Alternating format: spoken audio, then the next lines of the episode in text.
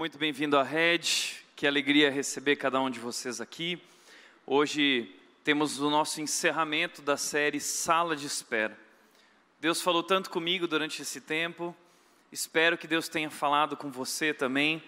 Muitas pessoas têm se aproximado da gente para compartilhar testemunhos daquilo que Deus fez na sua vida durante esse período da série. Se você está nos visitando e não ouviu a série, você pode acessá-la através do aplicativo da Rede, através do YouTube, ah, nas redes sociais, você pode correr atrás. No Spotify também você pode ouvir os nossos podcasts com as mensagens. Vale a pena. Foi uma série realmente que falou muito conosco. E nós temos aprendido que Deus permite o sofrimento em nossas vidas. Deus nos coloca em momentos, em situações, em circunstâncias, diante de dificuldades. Deus nos coloca na sala de espera muitas vezes e nos obriga a esperar o tempo certo. E nós descobrimos nessa série que uh, Deus não está atrasado, somos nós que somos apressados. Somos nós que não sabemos mais lidar com, com a, não temos mais essa habilidade de, da paciência nos tornamos extremamente irritados com, com, uh, e desconfortáveis com o ter que esperar. Mas Deus usa o tempo, Deus nos faz esperar, Ele nos coloca na sala de espera, e muitas vezes na sala de espera enfrentamos a crise, enfrentamos dificuldades. Uma das coisas que entendemos, aprendemos nessa série foi que Deus permite o sofrimento e Ele usa o sofrimento em nossas vidas. Ah, essa pergunta muitas vezes tem sido feita por pessoas: por que nós sofremos? Por que nós sofremos? Em primeiro lugar, nós sofremos por um mundo em desequilíbrio. Nós não vivemos em um mundo perfeito. Deus criou um mundo perfeito, mas quando aquele casal, homem e mulher, desobedeceram a Deus, ah, o pecado entrou no mundo, o mal entrou no mundo e causou o caos, causou um desequilíbrio no mundo em que nós vivemos, e então, a partir do pecado, surgiu a morte como consequência, como resultado, as doenças que conhecemos hoje, tudo isso é resultado da nossa desobediência, um mundo em desequilíbrio. E muitas vezes, então, enfrentamos situações ruins, difíceis, por causa desse mundo, das consequências, a injustiça, a corrupção, as doenças. Nós também sofremos por nossas escolhas erradas. Deus nos deu um manual, a Sua palavra, nós conhecemos ela como a Bíblia, é a palavra de Deus, o nosso manual de sobrevivência, escrito pelo próprio Deus através de homens muito importantes do passado, que dedicaram suas vidas para expressar aquilo que Deus queria dizer. E nós negamos a palavra, não obedecemos a palavra, e isso traz consequências. A, a palavra de Deus nos traz sabedoria para a vida essas nossas escolhas erradas, desobediência a Deus, nos levam em caminhos uh, de sofrimento e de dificuldade. Nós também sofremos muitas vezes por provação, Deus nos lapidando. Nós aprendemos na série que Deus nos coloca sobre fogo, assim como o ourives, quando ele quer retirar as impurezas de um metal, do ouro e da prata, ele precisa colocar o ouro e a prata sobre o fogo. Assim também Deus nos coloca sobre o fogo para nos purificar, para nos tornar maduros, para trabalhar a nossa fé, tornar a nossa fé mais firme, mais forte. Então Deus nos coloca diante de provações que são circunstâncias difíceis, circunstâncias de pressão. Deus também muitas vezes nos disciplina. Nós muitas vezes estamos sofrendo porque Deus é como um pai, a Bíblia diz. O livro de Hebreus diz que Deus é como um pai que vê o seu filho desobedecendo e, e aplica a disciplina como uma maneira de corrigir e alertar, mostrando esse caminho não é bom. Então, a, através da dor, muitas vezes, Deus nos alerta para isso, nos faz acordar. Por outro lado, a Bíblia também nos mostra que o sofrimento na nossa vida pode ser decorrente de batalha espiritual, pode ser um ataque maligno. A Bíblia diz que o diabo é como um leão uh, rugindo e procurando a quem possa devorar. Então nós lidamos com o sofrimento e, e, e ele pode vir de diversos lados. A pressão pode nos cercar, mas o que é importante entender é que não importa o que você está vivendo ou por que você está vivendo, nós temos a convicção, nós temos a confiança de que todas as coisas cooperam para o bem daqueles que amam a Deus. Tudo que acontece em nossas vidas, cada dificuldade, cada decepção, cada dor, cada lágrima, a Bíblia diz que Deus faz todas as coisas cooperarem para o nosso bem. E esse entendimento é transformador.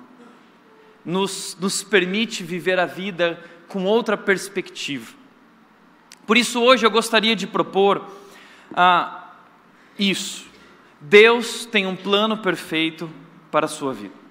Não importa o que aconteça, não importa o que você está vivendo, não importa quão difícil esteja sendo, não importa qual é o seu passado, a sua história, não importa se o momento que você está vivendo hoje parece que é, é impossível é, vencer as barreiras que se colocaram diante de você. O que eu quero dizer para você, e você precisa entender isso e crer nisso, é que Deus tem um plano perfeito para a sua vida.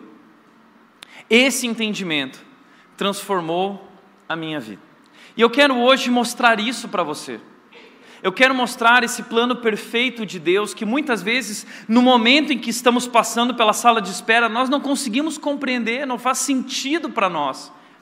Mas depois que nós saímos da sala de espera ou passamos pelo sofrimento, as peças se encaixam e cada detalhe faz sentido e nós a entendemos, sim, Deus tem um plano perfeito.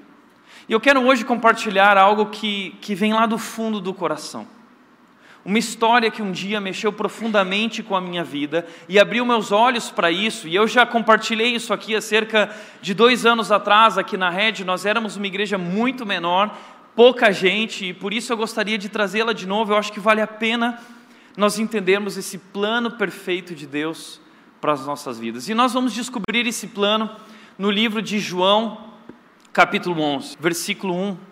E esse texto diz para nós o seguinte: havia um homem chamado Lázaro. Havia um homem chamado Lázaro. Isso é algo interessante porque a Bíblia muitas vezes ela se refere a pessoas sem dar nome. Jesus encontrou uma mulher samaritana, Jesus curou o filho de um oficial, Jesus curou um cego, Jesus esteve com uma pessoa, mas quando a Bíblia dá um nome, a Bíblia tem um propósito. Ela quer mostrar algo. Muitas vezes são pessoas que eram conhecidas e por isso o texto bíblico quer mostrar que era alguém conhecido. E assim é nesse momento, há um propósito aqui ao dar o nome dessa pessoa. Qual é o propósito? É mostrar que Lázaro não era uma pessoa comum. Lázaro era próximo de Jesus. Lázaro talvez era íntimo de Jesus.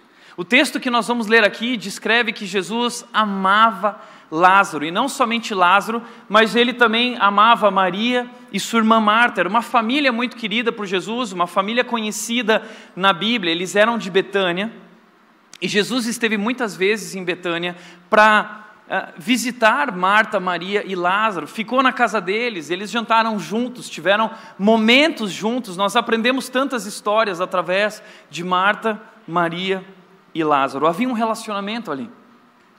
E diz a Bíblia, o texto continua dizendo, versículos 2 e 3 diz: E aconteceu que Lázaro ficou doente. Essa pessoa que tem proximidade, que é amigo de Jesus, que é amado por Jesus, ficou doente. E a gente tem que entender que ficar doente naquela época era diferente de ficar doente hoje.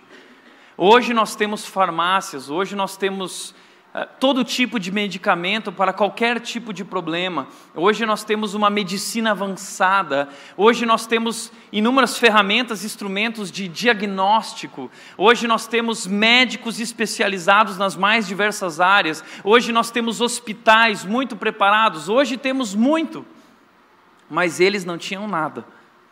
E ficar doente naquela época era algo grave. Pois o texto está dizendo algo grave aqui acontecendo. Lázaro ficou doente.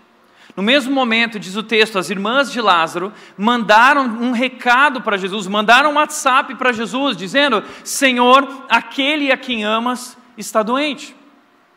O WhatsApp daquela época demorava um pouco mais que o nosso. Naquela época, o WhatsApp era um mensageiro. Chamaram o mensageiro, olha, manda essa mensagem para Jesus. E o mensageiro foi. Jesus estava a 32 quilômetros de distância, que naquela época significava um dia de viagem. Senhor, aquele a quem amas está doente. Agora, olha que interessante: aquele a quem amas. O texto diz que esse homem é amado por Jesus. Há um relacionamento de proximidade, de amor. É, é, não é algo comum. Jesus, Jesus tem uma amizade, Jesus tem, tem algo especial com Lázaro. E diz que essa pessoa que Jesus ama está doente, e olha que legal, no momento de dificuldade, no momento de aflição, Marta e Maria decidem procurar Jesus. É isso que nós devemos fazer diante das aflições. Nós devemos buscar a ajuda de Jesus, e foi o que elas fizeram. E elas fizeram isso ah, no entendimento do poder que Jesus tinha, porque o, o, livro de João, a história antes desse momento, mostra inúmeros milagres de Jesus. Jesus se revelou poderoso. Em João capítulo 2, Jesus transformou água em vinho. Em João capítulo 4, Jesus curou o filho de um oficial. Em João capítulo 5, Jesus se aproximou de um tanque e havia muitas pessoas enfermas ao redor desse tanque, e, e, às vezes o tanque mexia, e quem entrasse naquele tanque era curado. Havia um homem ali que estava perto do tanque há 38 anos, mas ele não conseguia se mexer, ele estava doente. E ele não conseguia ir até a água, e ele, ele estava numa sala de espera de 32, 38 anos, imagina isso. E Jesus se aproxima e cura esse homem. Em João capítulo 6, nós vemos a multiplicação dos pães. Jesus alimenta uma, uma multidão faminta. Ele faz um milagre maravilhoso e todos viram. João capítulo 6, ele continua falando sobre o momento em que os discípulos estão no mar e Jesus anda sobre as águas. João capítulo 9 fala para nós sobre a cura de um cego de nascença. Jesus cura esse homem cuspindo na terra e fazendo uma espécie de barro, lama que ele passa nos olhos desse homem e cura o homem. Essas histórias fizeram sucesso, as pessoas ouviram falar, as pessoas começaram a crer, as pessoas começaram a seguir Jesus. Isso trouxe também problemas para Jesus dos líderes religiosos que queriam destruir ele porque não estavam gostando daquilo que ele dizia ser o próprio Deus. Então Maria e Marta sabem, Jesus tem poder, Lázaro está doente, então nós temos que trazer Jesus rapidamente aqui, porque ele pode resolver essa situação. Elas mandam um recado para Jesus. E o texto continua dizendo, ao ouvir isso, Jesus disse: então, essa doença Jesus responde o recado, Jesus responde a mensagem dizendo: essa doença não vai acabar em morte, não acabará em morte. Ufa! Imagina os discípulos que conhecem Lázaro, Marta e Maria. Uh, uh, imagina todas essas pessoas envolvidas na história, elas estão preocupadas, elas estão aflitas, estão sofrendo, e então vem uma palavra de Jesus que conforta o coração delas, dizendo: não acabará em morte. Ufa! Ah, que bom, puxa, que susto que nós tomamos, Jesus, mas vem logo então. Não vai acabar em morte. Jesus dá uma promessa. Jesus fala algo e nós sabemos, Deus não pode mentir, Jesus não pode mentir, então nós vamos confiar em Jesus e vamos descansar nele. Jesus continua dizendo o seguinte: é para a glória de Deus, para que o Filho de Deus seja glorificado por meio dela. Algo que aconteceu muito no, nos evangelhos, é que em diversos momentos Jesus falava coisas que ninguém entendia. E esse talvez é um desses momentos. Jesus fala: olha, não vai acabar em morte, é para a glória de Deus, para que por meio dela. E para aqueles discípulos, para aquelas pessoas, talvez isso não fez o menor sentido, porque elas estavam olhando para aquele momento. E Jesus, ele via toda a história, Jesus já sabia o final da história, ele já sabia o que ia acontecer, ah, e, e, ele fala a respeito disso, assim é em nossas vidas. Muitas vezes nós não compreendemos ah, aquilo que está acontecendo enquanto estamos na sala de espera. Mas Jesus fala, eles não entendem, ok, mas eles já estão acostumados. Jesus muitas vezes é confuso no que ele fala, e vamos seguir em frente. O que importa é que não acabará em morte. Então o texto continua dizendo: Jesus amava Marta, a sua irmã Maria e Lázaro. Jesus amava esses três. É, olha que interessante, o texto repete isso. E se o texto repete, isso significa que é algo importante. Não são pessoas comuns, é uma família especial, é uma família amada por Jesus, é gente que Jesus gosta mesmo, ele ama essas pessoas. Mas, o texto continua dizendo, no entanto, quando ouviu falar que Lázaro estava doente, ficou mais dois dias onde estava. Aqui a nossa história começa a ficar muito estranha. Por quê? Ah, quem ama se apressa em socorrer a pessoa amada. Quem ama e recebe a notícia de que aquele a quem ama está sofrendo e está doente, pode morrer, ah, nós corremos, a gente abre mão de tudo, de qualquer compromisso, e, para nós não há nada mais importante do que aquela pessoa. Então o texto afirma o valor dessas pessoas, o amor que Jesus tem por elas, mas, no entanto, Jesus não se apressou ao encontro delas para ajudá-las, ele permaneceu onde estava mais dois dias. Ok, tudo bem. Jesus é Deus, ele sabe o que ele está fazendo, vai dar tempo. Mas nesse meio tempo, sabe o que aconteceu? Um outro mensageiro chega. E um mensageiro diz o seguinte: Lázaro morreu. Morreu. E quando os discípulos de Jesus recebem essa notícia, eles ficam ah, confusos, eles começam a se questionar, afinal de contas, Jesus disse que não ia acabar em morte. Então eles começam a discutir entre si com Jesus, dizendo: Puxa, talvez ele não morreu, talvez ele está dormindo, talvez é, é, existia algumas doenças que, que parecia que a pessoa tinha morrido e no final a, a pessoa acordava do sono dela. Então eles estão discutindo, provavelmente é isso, e Jesus vira para eles e diz: Não, não é isso. Veja o que Jesus diz. Então lhes disse claramente: Lázaro morreu. Ele não está dormindo, não é engano, a mensagem não está errada, está tudo certo. Lázaro morreu. E aí eu, eu imagino a cara dos discípulos: ah, mas você tinha dito que não ia morrer, e agora? Morreu, você falou. Jesus se enganou. O que está acontecendo aqui? Eles estão extremamente confusos. Imagina esse momento. E aí Jesus piora a situação. Veja o que Jesus Cristo diz: Ele diz, e para o bem de vocês, estou contente por não ter estado lá. Como assim? Estou contente por não ter estado lá. Olha, é, eu falei que Lázaro, essa doença não ia acabar em morte. Lázaro, a pessoa que eu amo, morreu. As pessoas estão sofrendo profundamente. E Jesus vira e fala para todo mundo assim: Ó, Lázaro morreu, e eu estou contente por não ter estado lá. Imagina os discípulos olhando para Jesus e falando assim: agora ele enlouqueceu. Né? Ele está louco. Ah, ele está começando a dar motivo para aqueles que o criticam. Os judeus queriam destruir, queriam acabar com ele, os líderes religiosos. Eles estavam procurando um pelo em ovo para poder condenar Jesus e mostrar que Jesus não é aquele quem ele dizia ser. E eu fico imaginando agora a preocupação dos discípulos, olhando para essa situação e dizendo: agora deu tudo errado. Agora eu quero só ver como Jesus vai sair dessa. Lázaro morreu. E pior, ele enlouqueceu porque ele está dizendo que ele está contente, ele está feliz que Lázaro, o amigo dele, morreu. E aí então ele diz: para que vocês creiam, mas vamos até ele.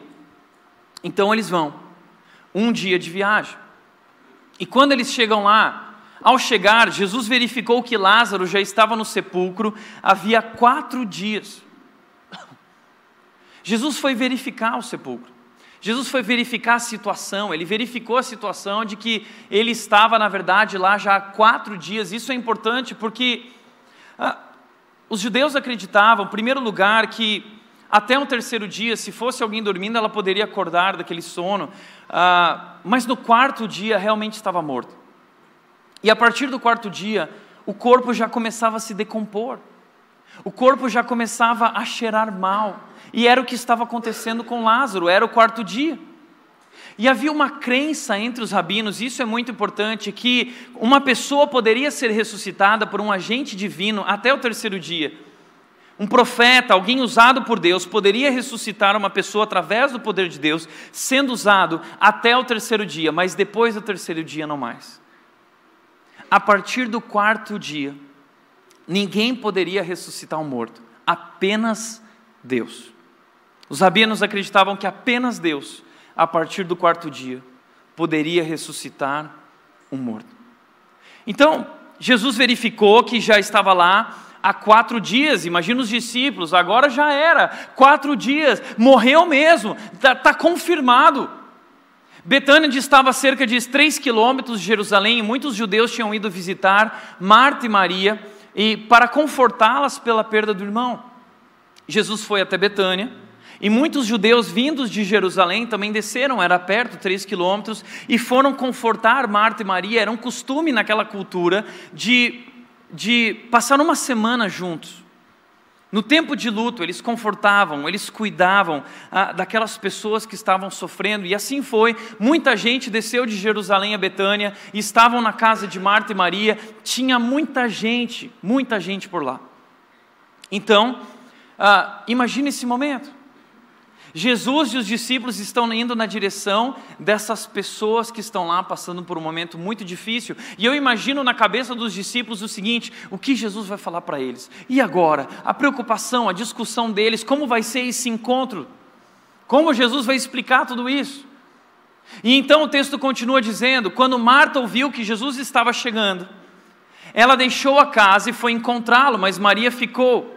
Disse Marta a Jesus: Senhor, a primeira coisa que Marta disse para Jesus, ela foi ao encontro dele correndo, e a primeira coisa que Marta diz para Jesus é: Senhor, se estivesses aqui, meu irmão não teria morrido. E entendo o que Marta está fazendo, Marta está vomitando a sua decepção, Marta está colocando para fora toda a sua decepção com Jesus.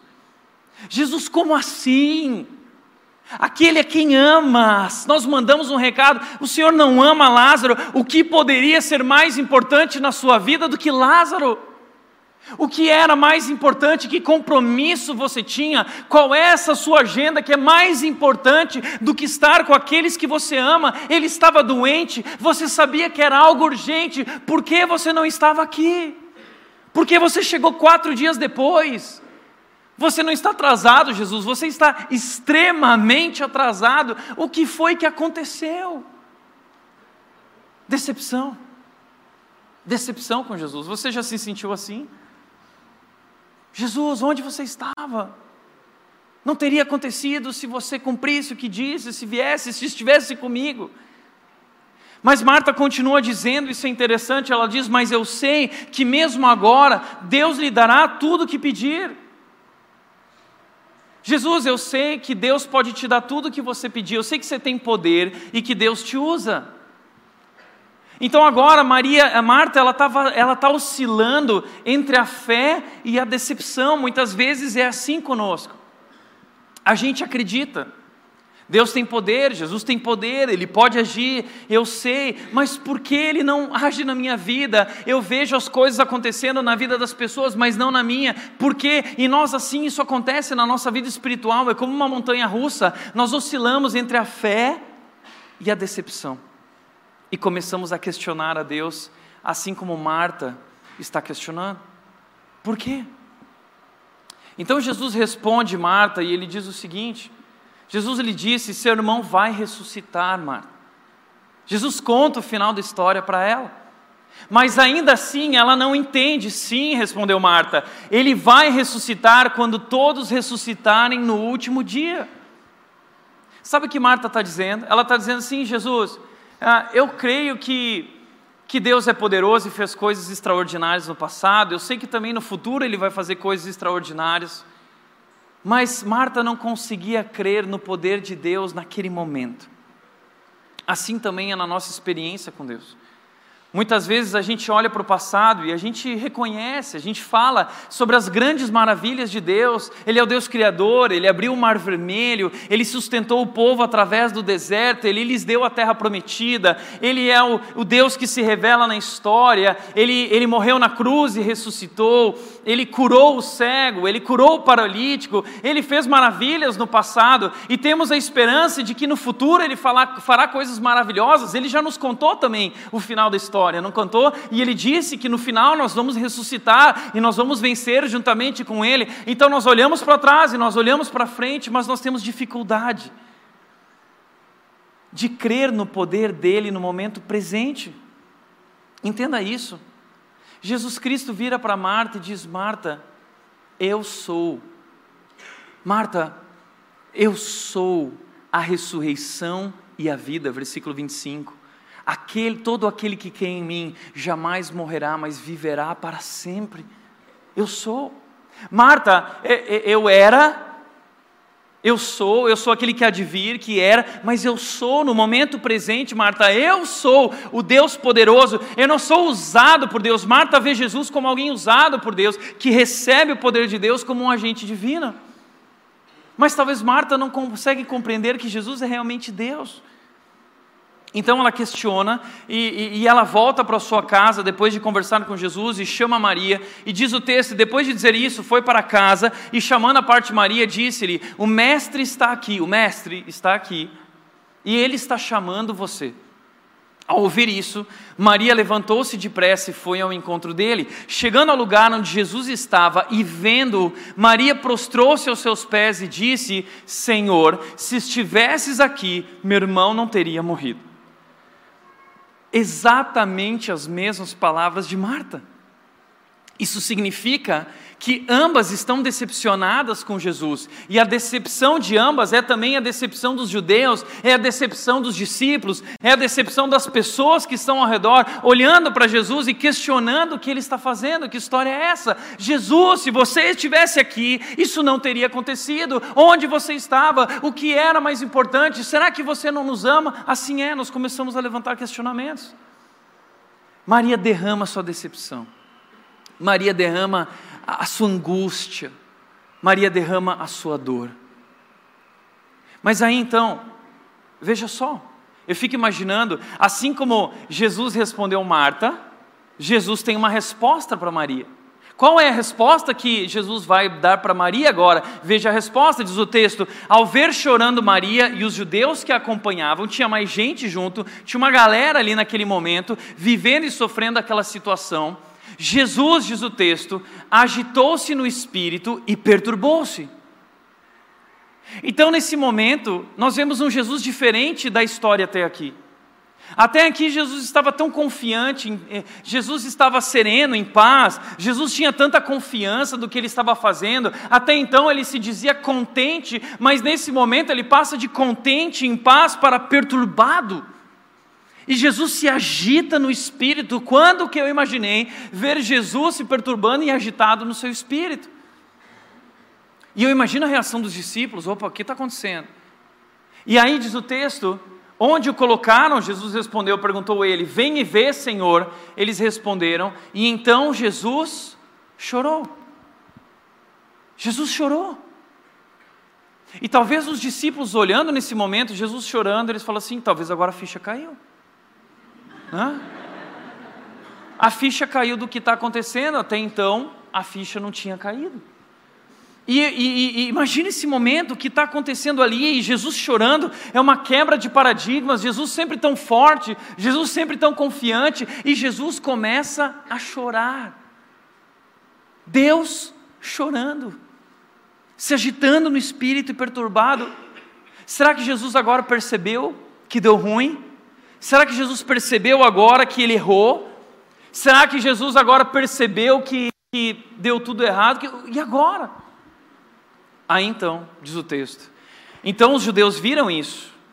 E eles disseram, o pessoal que estava ali disse: Vejam, todo mundo percebeu Jesus chorando e ficou chocado com aquilo. E disseram: Veja como ele o amava. Jesus amava Lázaro de verdade, então não podemos duvidar. É, é, talvez a gente duvidaria: será que ele realmente amava porque ele não veio correndo? Então talvez ele não se importava tanto. Não, mas ele está chorando, ele está sofrendo. É ele, então ele se importava, ele amava Lázaro. Mas a questão é: mas alguns deles disseram, ok, se ele amava, então por que ele que abriu os olhos do cego, ele não poderia ter impedido que este homem morresse?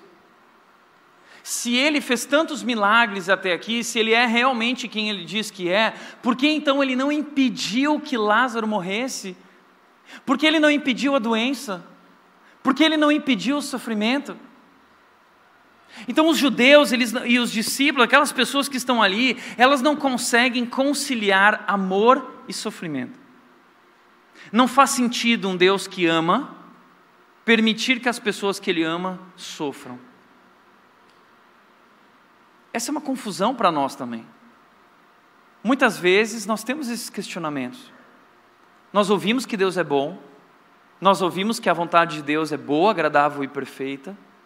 Nós sabemos que esse Deus é um Deus de amor, ele é um Deus incrível. Mas nós começamos a duvidar muitas vezes do caráter de Deus ou do poder de Deus quando estamos diante de circunstâncias complicadas. Agora entenda uma coisa. Uma coisa que nós precisamos entender é que o fato de Lázaro ser amado por Jesus não o blinda das dificuldades.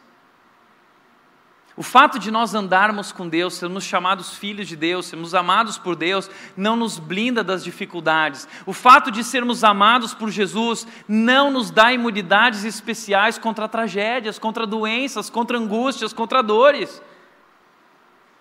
Jesus te ama, mas Ele permite que você passe pelo vale da sombra da morte. Jesus nunca prometeu, Jesus nunca disse que você não passaria pelo vale da sombra da morte, mas ele prometeu vitória sobre a morte. Então, diante disso, esses judeus eles começam a questionar: Será que Jesus é realmente poderoso, quem ele diz ser? Será que ele tem realmente poder? Ou será que ele. E assim é conosco, nós começamos a questionar a Deus quando nós estamos passando por dificuldades, duvidamos do caráter dele, duvidamos da capacidade dele. E duas perguntas resumem aqui os nossos sentimentos. A primeira pergunta é: será que Deus é realmente poderoso? Será que Deus é realmente poderoso e capaz de fazer qualquer coisa? Será que Deus é realmente capaz de, de, ressuscitar alguém? Será que Deus é realmente capaz de me curar da minha doença? Será que Deus é realmente capaz de transformar a minha situação do meu casamento, da minha família, dos meus filhos, da minha carreira profissional? Será que Deus é realmente poderoso? Porque nós não vemos uma saída. É tudo escuridão, estamos vivendo um tempo de dificuldade. Será? Nós questionamos se Deus é realmente poderoso para agir e fazer algo. Mas a segunda pergunta, quando nós olhamos para a Bíblia e descobrimos que Ele é poderoso, né? Ele curou, no passado Ele fez, Ele fez, na Bíblia diz, mas se Ele não está agindo na minha vida, porque nós vemos Ele agindo na vida de pessoas ao nosso redor, pessoas contam testemunhos, dizendo, ai, Deus me curou, puxa, Deus me deu um emprego, puxa, Deus me abençoou, mas você olha para aquilo e diz assim, puxa, se Deus tem poder e Ele tem feito na vida das pessoas, mas Ele não faz na minha, será que Deus me ama? Será que Deus se importa comigo? Será que eu sou importante para Deus? Será que tem pessoas mais importantes? Será que Deus está preocupado com coisas, causas maiores no mundo? Será que Deus tem uma outra agenda? Será que Deus tem compromisso? Será que Deus realmente me vê? Será que Deus me conhece? Será que Deus entende o que eu estou vivendo? E eu quero responder essas perguntas. Se você já levantou qualquer uma dessas perguntas, eu quero hoje responder para você. E eu quero usar para responder essas duas perguntas, eu vou fazer um parênteses na nossa história, no nosso texto, e eu vou te conduzir a um outro texto.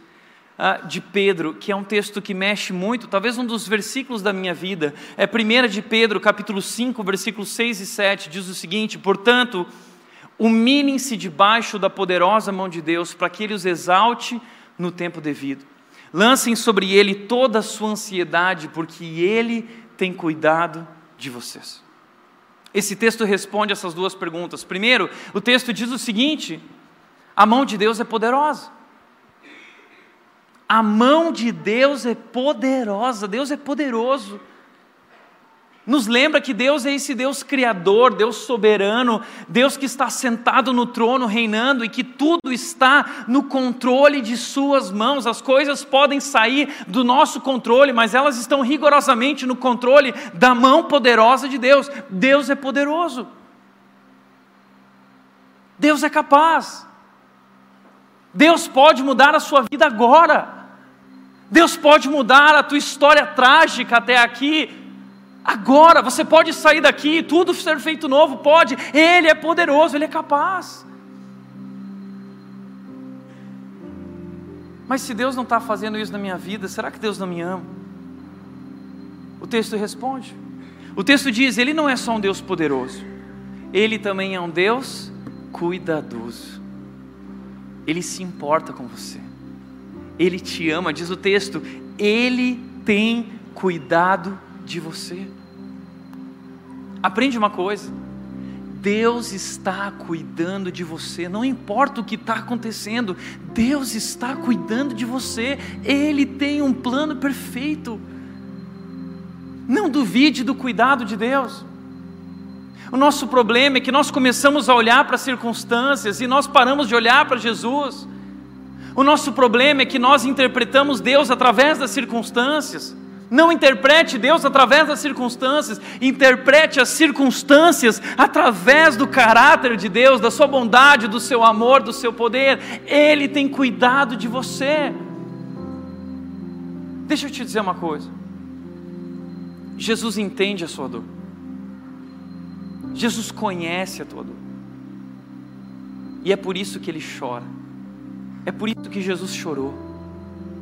Porque ele sente a dor de Maria ele sente a angústia de Maria. Ele sente a dor da morte, ele sente a dor daqueles judeus, ele sente a dor daquelas pessoas, ele tem compaixão, ele não tem apenas compaixão, ele tem poder, mas ele sente aquela dor. Sabe por que ele sente?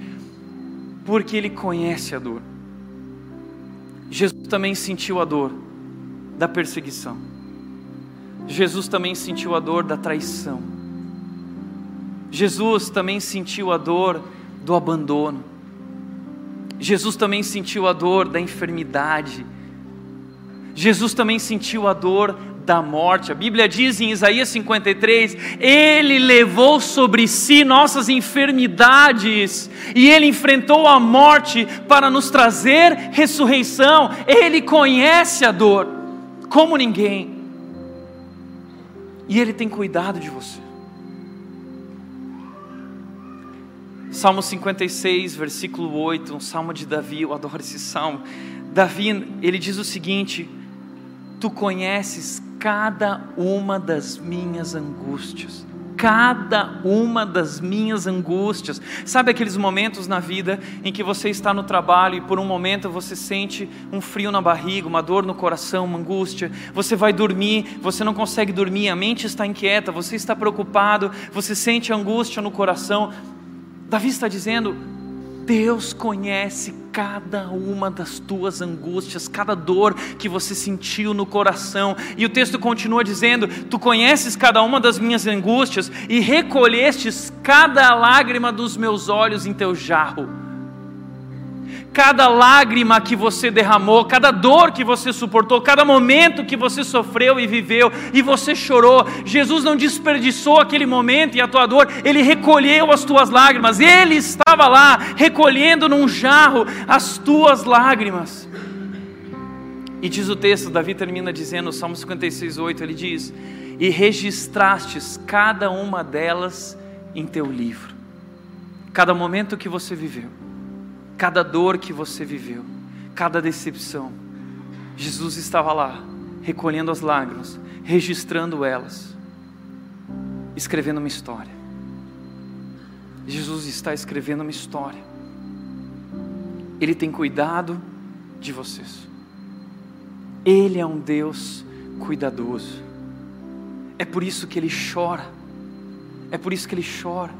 É por isso que o texto diz que ele está perturbado e ele agitou-se. O verbo ali é literalmente Jesus bufou indignadamente. Sabe o que Jesus está fazendo? Não é que ele ficou perdido naquela situação, não. Ele está indignado ele está indignado, mas indignado com o que? Ele está indignado com a dor, ele está indignado com o pecado, ele está indignado com a morte, porque a morte tem destruído aqueles que ele ama, aqueles que foram criados por ele. E ele diz: Onde está Lázaro? Eu quero resolver essa situação, eu quero lidar com a morte de Lázaro, e não só com a morte de Lázaro. Jesus Cristo foi até aquela cruz, porque ele estava indignado com a morte, que nos destruiu, que nos afastou dele, e ele não quer que a morte seja a última última palavra em nossas vidas. A dor não é a última palavra na sua vida. Ele tem cuidado de você. Ele é um Deus amoroso.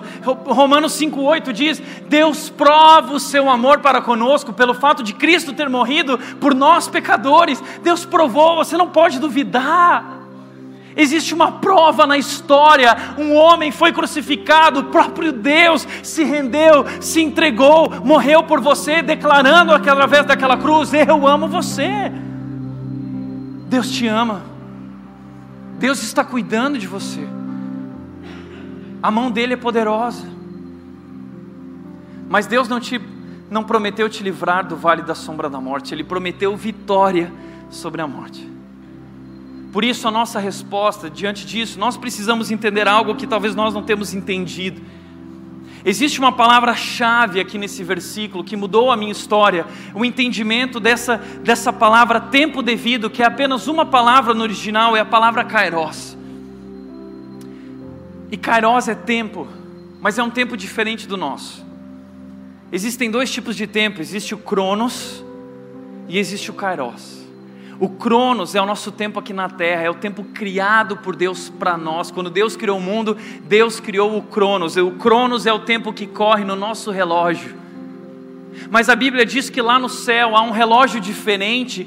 O tempo do o relógio de Deus, ele não funciona de acordo com o Cronos, ele funciona de acordo com o Kairos. É o tempo certo, é o tempo devido, é o tempo perfeito, de acordo com o seu plano perfeito para as nossas vidas. O relógio de Deus bate de acordo com esse plano perfeito. Por isso, muitas vezes nós comparamos. E o nosso relógio, Deus está atrasado. Deus está atrasado. Entenda uma coisa: Deus nunca se atrasa, nós que somos apressados. E Pedro lembra isso para nós na segunda carta dele, 2 Pedro 3, 8 e 9, ele diz: Amados, não se esqueçam disso, e você que está aqui hoje, não se esqueça disso. Para o Senhor, um dia é como mil anos, e mil anos como um dia. O tempo de Deus é diferente. Na verdade, o Senhor não demora, o Senhor não se atrasa, o Senhor não se esqueceu, Ele vai cumprir a sua promessa. Deus não se esqueceu de você, Deus não está atrasado, Deus se importa com a sua vida, mas Ele tem o tempo certo, Ele tem um plano perfeito e tudo já foi traçado, cada coisa a seu tempo, e no momento, na sala de espera, durante o sofrimento, nós não somos capazes de enxergar, não somos capazes de ver, mas nós precisamos aprender a fazer o que o texto está dizendo. O texto está dizendo: humilhem-se debaixo da sua mão poderosa, humilhem-se. Pare de questionar, pare de tentar assumir o controle, pare de tentar dizer para Deus o que Ele deve fazer, pare de achar que você sabe como Deus deveria agir. Deus age de acordo com a sua agenda, a agenda dele não a nossa. Nosso papel é se humilhar. Mas nós não nos humilhamos simplesmente, nós nos humilhamos debaixo da Sua mão poderosa, a mão dele está sobre nossas vidas. Se você crê em Jesus Cristo e o recebeu como Salvador, a Bíblia diz que no momento em que o recebemos, nos tornamos filhos de Deus, somos filhos amados. A mão do Pai está sobre nós, cuidando, guiando. Humilhe-se, Ele é Deus e você não é. Mesmo sem entender, eu posso crer e eu me humilho e o texto diz: E quando eu me humilho, eu também tenho que lançar sobre ele a minha ansiedade. O segredo é esse: se ele é poderoso e se ele está cuidando de tudo, então o meu papel é me render diante dele lançar sobre ele a minha ansiedade. Eu arremesso diante dele. A ansiedade tem destruído as nossas vidas, a nossa mente, o nosso coração e tem nos feito questionar esse Deus. Então eu, eu abro mão da minha ansiedade porque eu confio nele, eu lanço sobre ele, porque ele está cuidando da minha vida. Agora a gente vai fechar esse parênteses. E com uma nova perspectiva, a gente volta para a nossa história. E aí então, na nossa história, Jesus está diante dos judeus, Maria, e diz outra, outra vez profundamente comovido, com compaixão, Jesus tem compaixão, Jesus sente a nossa dor, mas ele não apenas tem compaixão, ele tem poder, e ele vai mostrar isso Jesus foi até o sepulcro, era uma gruta com uma pedra colocada à entrada, e ele disse então: Tirem a pedra, disse ele, tirem a pedra. Disse Marta, irmã do morto: Senhor, ele já cheira mal, pois Já faz quatro dias. Marta relembra Jesus o quão atrasado ele está. Jesus, você se atrasou quatro dias, o corpo já cheira mal. Não faça isso, Jesus. O que você fez até aqui já foi suficiente. Eu não quero sofrer ainda mais. Porque abrir essa pedra, abrir essa gruta, abrir esse sepulcro será sofrimento para todos nós. Ver o corpo de Lázaro, relembrar a situação, relembrar por tudo que ele passou e cheirar esse cheiro, isso vai me destruir. Assim é conosco. Nós nos fechamos. Jesus Cristo quer que a gente abra o coração para Ele, nós nos fechamos, nós não queremos pensar mais nessa dor, nós só queremos ficar calados. Jesus não mexe mais nisso, já era. E diante de nós, muitas das situações que nós vivemos, não é impossível, Deus, Deus é impossível, não tem mais jeito. A gente esquece que Deus é especialista em causas impossíveis e que muitas vezes Ele permite o impossível para mostrar que Ele é Deus, que Ele é realmente Deus. E então Jesus Cristo diz: Disse-lhe Jesus, não lhe falei que se você cresce, você veria a glória de Deus. Eu não lhe falei que se você cresce, você veria a glória de Deus. Entenda uma coisa: o fato de você crer não vai mudar a situação. Jesus ia curar Lázaro de qualquer jeito, mas o fato de crer mudaria o coração de Marta. Você não precisava ter passado pela situação como passou, tão preocupada. Você podia ter confiado e descansado, e você teria experimentado a glória de Deus durante o processo, ok? Você não experimentou a glória de Deus durante o processo porque não confiou, porque não teve fé, mas veja agora o que eu vou fazer. Marta, Maria, judeus, discípulos, descubram quem eu sou. Esse é o último milagre de Jesus, uma semana antes de ser preso. Jesus Cristo, então, diz o texto, então tiraram a pedra. Jesus olhou para cima e disse: Pai, eu te agradeço porque me ouviste. Eu te agradeço porque me ouviste. Ou seja, Jesus tinha um plano ele e Deus estavam alinhados com esse plano. Pai, obrigado porque tudo está acontecendo como eu planejei. Obrigado por cada detalhe, Deus, porque agora um grande momento nós teremos aqui. E ele diz: Eu sei que tu sempre me ouves, mas eu disse isso por causa do povo que está aqui, para que creia que tu me enviaste. Esse povo é incrédulo, esse povo duvida, está sempre questionando. Finalmente eles vão descobrir que Jesus não é apenas um mestre, Jesus não é apenas um enviado, um agente divino. Jesus Cristo é o próprio Deus, aquele que é o único capaz de ressuscitar alguém no quarto dia. Então Jesus Cristo se volta para aquele sepulcro e depois de dizer isso, Jesus bradou em alta voz. Em alta voz, Jesus bradou: Lázaro, Lázaro, venha para fora. E aquelas pessoas estão lá, Marta, Maria, os discípulos, os Deus. E Jesus grita: Lázaro, venha para fora. E de repente eles veem um homem levantando, envolto em faixas. E Lázaro vem para fora. E Jesus Cristo diz: O morto saiu com as mãos e os pés envolvidos em faixas de linho e o rosto envolto num pano ainda. Diz-lhes Jesus: tirem as faixas e deixem-no ir. Imagine esse momento que as pessoas estão sentindo e vendo pela primeira vez um homem que foi ressuscitado no quarto dia. Esse homem é realmente quem ele diz ser, ele é Jesus Cristo, ele é o próprio Deus, ele é o Messias, o escolhido que veio ao mundo para dar a vida em nosso lugar. E eles creem, eles creem. O texto continua dizendo que eles passaram a crer em Jesus através disso. Jesus tinha um plano perfeito, você entendeu? Jesus tinha um plano perfeito, mas esse plano não era sobre Marta, não era sobre Maria, não era sobre Lázaro, era sobre ele, sobre quem ele é, sobre a sua glória, sobre o fato dele ser Deus. Entenda de uma vez por todas: a vida aqui não é sobre mim e você, é sobre Ele. Ele é Deus. E Ele está escrevendo uma história, mas não é a minha história, não é a sua história, é a história dele. E Ele nos permite participar dessa história, sendo instrumentos, sendo ferramentas para que através de nossas vidas outros venham a crer e descobrir que Ele é Deus. Por isso, se você tem passado por dificuldades, se você está na sala de espera, deixa eu te dizer uma coisa: Há uma razão para isso. Deus quer usar a sua vida. E Deus quer usar a sua vida, veja só. Deus quer usar a sua vida como palco da manifestação do seu poder. Ele quer revelar o poder dele através dessa situação. Porque assim como você muitas vezes vem para a rede ver o que acontece nesse palco, assim lá fora as pessoas olham para você como se você fosse um palco.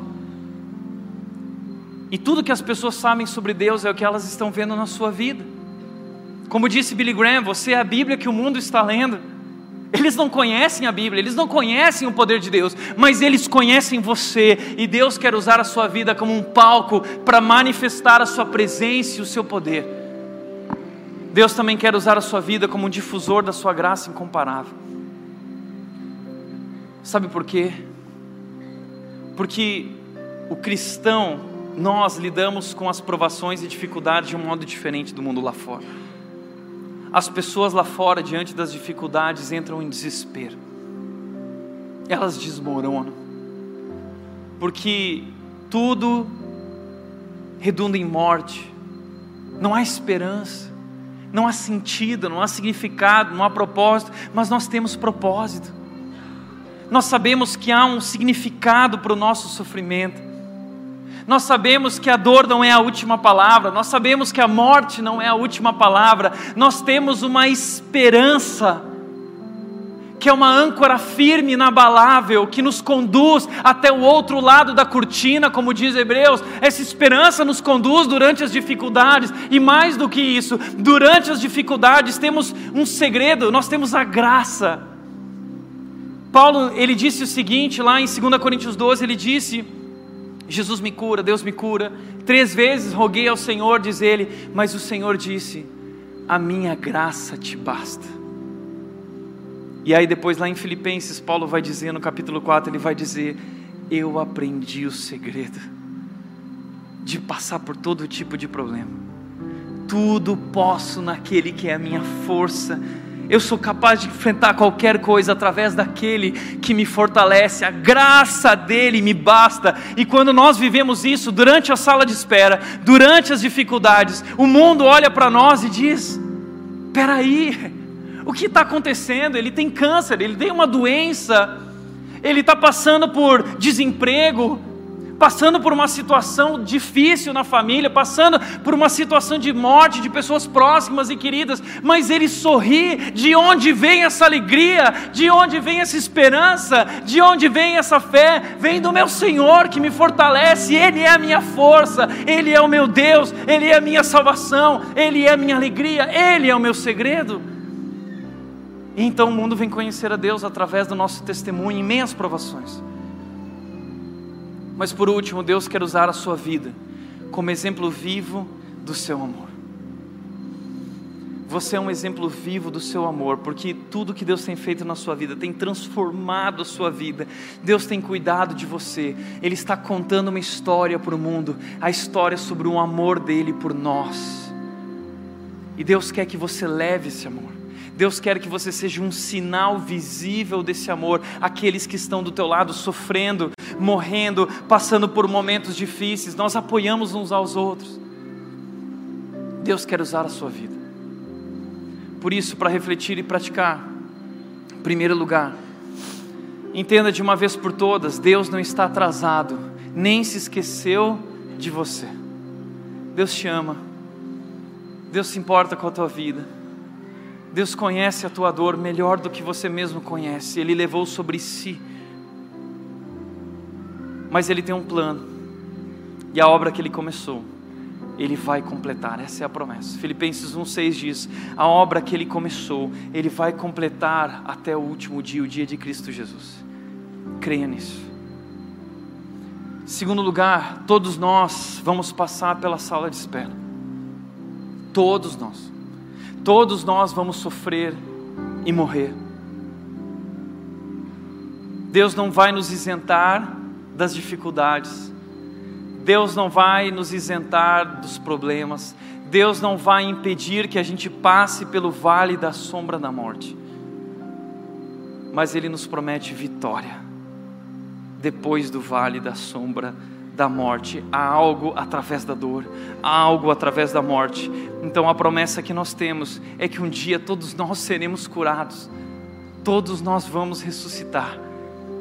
E deixa eu te dizer uma coisa: Deus pode te curar hoje, Deus pode te curar agora, para sempre. E Ele tem feito isso na vida de pessoas, mas Ele faz de acordo com o plano dele. Alguns são curados, outros não. Isso não tem a ver com o quanto Ele te ama. Ele te ama, independente do que aconteça, significa que Ele tem um plano. E se Ele não te curar agora, se Ele não te livrar da morte, entenda uma coisa: Ele te ressuscitará e a história será ainda maior. Ele vai te ressuscitar no último e grande dia, e a promessa que nós temos é que quando Ele nos ressuscitar, Ele fará tudo novo, tudo novo, uma outra vida do outro lado da cortina, numa esperança viva. Uma vida de verdade, sem morte, sem dor, sem sofrimento, nós estaremos juntos e viveremos para sempre com Ele, Deus conosco, vivendo a eternidade com Jesus Cristo. Terceiro e último lugar, aprenda a confiar. Os tempos difíceis vão passar, e mais cedo ou mais tarde, se agora ou lá, a promessa de Deus se cumprirá. A promessa de Deus vai se cumprir. E a nossa resposta diante de tudo isso, entendendo o plano perfeito de Deus, deve ser: Deus, eu aceito. Deus, eis-me aqui. Eu quero ser um instrumento. Eu quero ser usado por Ti para levar o Teu nome, para a Tua glória, para que o mundo possa conhecer a Ti, para que eles possam dobrar os joelhos e confessar o Teu nome. Eu permito que você use a minha vida como um palco, eu quero ser um difusor da tua graça incomparável, não importa o que aconteça, o mundo pode desabar, pode parar de chover, pode vir tempestade, pode ser o que for, eu vou seguir em frente, porque eu confio em Ti. Usa a minha vida. Nós vamos agora encerrar essa noite celebrando a ceia, final de série celebrando a ceia. E a ceia é tão importante porque a ceia é sobre isso. A ceia nos lembra que somos amados. Quando você agora receber esse cálice, esse pão na sua mão, esse momento é para aqueles que creem em Jesus Cristo como Senhor e Salvador, o Filho de Deus, o próprio Deus que se rendeu naquela cruz. Mas quando você receber esse pão e esse cálice na sua mão, entenda, ali está um sinal visível externo do amor de Deus que foi realizado naquela cruz através da obra de Jesus. Deus provou o amor dele naquela cruz e a ceia sobre isso te lembrando: eu amo você, veja o que eu fiz por você. Nós olhamos para trás, diz 1 Coríntios 11, lembramos da sua morte, o que ele fez por nós. Ele levou sobre ele a nossa morte para nos trazer ressurreição e vida. Mas nós olhamos para frente, nós praticamos a ceia, diz o texto, até que ele venha, até que ele venha, porque essa promessa muda a nossa perspectiva. Eu não estou sozinho, eu faço parte do plano de Deus e o plano dele é perfeito. E ele prometeu, ele disse, ele voltará. Deus não é homem para mentir. Se ele disse, ele vai cumprir, ele vai voltar. Então no momento momento em que eu pego o cálice e o pão, eu estou lembrando, eu não estou sozinho, Ele vai voltar para me buscar. Não importa quanta dor estou vivendo, não importa se eu vou enfrentar a morte, eu vou ressuscitar um dia com Ele, Ele voltará. Mas através da ceia nós olhamos para dentro de nós, o texto diz: nós examinamos a nós mesmos. Tenho vivido de acordo com esse amor. Esse amor traz uma grande responsabilidade. Por último, através da ceia, o último movimento é olhar para fora. Eu olho para dentro, mas eu olho para fora porque eu não posso participar desse momento sem discernir o corpo. Sabe o que significa isso? A Bíblia diz que a igreja de Jesus é um corpo feito de muitos membros, muitas pessoas, nós somos uma família. E quando eu participo desse momento, esse momento não é só sobre o amor de Deus por mim, é sobre o amor de Deus pelas pessoas que estão ao meu redor. Nós somos amados, fomos escolhidos por Deus, resgatados por Deus, e nós estamos juntos. Você não está sozinho. Você não está sozinho. Eu não sei pelo que você está passando, mas Deus te trouxe hoje aqui para te dizer algo sobre essa igreja e você. Essa igreja ama você, a rede ama você. Nós queremos cuidar de você.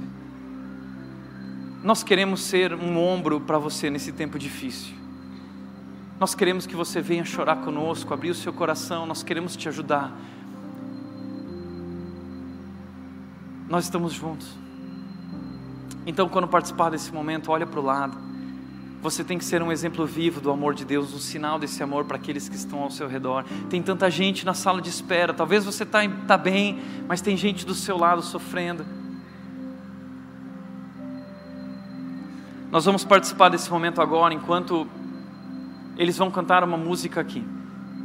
E essa música é muito especial. Essa música se chama Teu Melhor.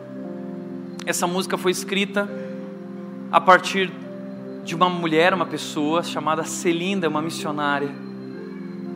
A Celinda, ela se casou, ela foi ser missionária com seu marido nas Filipinas, depois eles se moveram para a China, eles tiveram filhos, a primeira filha da Celinda nasceu com um problema muito sério, ela não pode nem caminhar, eles sofreram muito com, com essa situação no campo missionário, sendo enviados por Deus e sofrendo no campo missionário.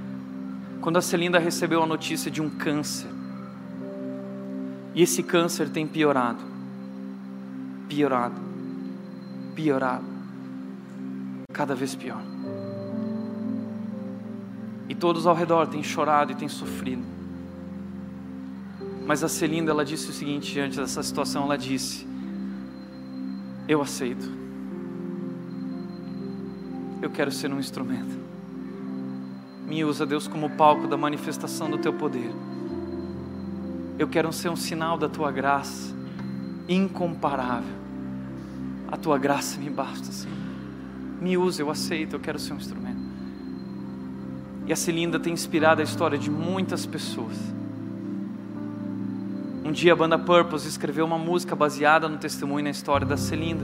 Essa música se chama Teu Melhor presta atenção nessa música, enquanto os nossos voluntários vão entregar o cálice e o pão, você segura na mão que daqui a pouco nós vamos celebrar esse momento juntos, ok? Pode ficar sentado. Vamos orar a Deus. Pai, nós queremos te agradecer, porque tu és o Deus grande, Deus poderoso, Deus soberano, Santo, Santo, Santo, estás assentado no teu trono nos céus, reinando soberanamente no controle de toda a história e no controle de nossas vidas. Mas tu não és apenas um Deus de longe, o Senhor é um Deus também de perto, e o Senhor provou isso para nós, deixando o céu, o teu lugar de glória, e vindo a esse mundo pisar nessa terra, sentir esse cheiro, respirar esse ar e levar sobre si a nossa dor, sentir a nossa dor, levar sobre si nossas enfermidades, levar sobre si a nossa morte. Por isso nós entendemos, Deus, tu não és apenas um Deus poderoso, tu és um Deus amoroso, tu és um Deus cuidadoso, e o Senhor tem cuidado de cada um de nós, Deus. Nós descansamos em Ti, nós queremos te agradecer pelo Teu amor maravilhoso demonstrado por nós naquela cruz, através do Teu Filho Jesus, que se rendeu, seu corpo foi rendido ali, esmagado por causa do nosso pecado. Esse pão que temos em mãos, Deus, representa o Teu corpo esmagado em nosso lugar, assumindo a nossa morte. Esse cálice representa, Deus, o teu sangue, sangue que o Senhor derramou, sangue que nos purifica do pecado, sangue que cobriu a nossa vergonha, sangue que nos traz salvação, sangue que nos traz redenção. Nós queremos te agradecer, Deus, pelo teu amor, pelo teu poder e pelo teu cuidado nós confiamos em Teu plano perfeito, Deus. E nós rendemos nossas vidas a Ti, nós queremos ser usados para que o mundo possa dizer que Tu és Deus, que o mundo possa crer em Ti através de nossas vidas, Deus. Nos rendemos a Ti e agradecemos por tudo isso em nome de Jesus, em nome de Jesus. Amém. Amém.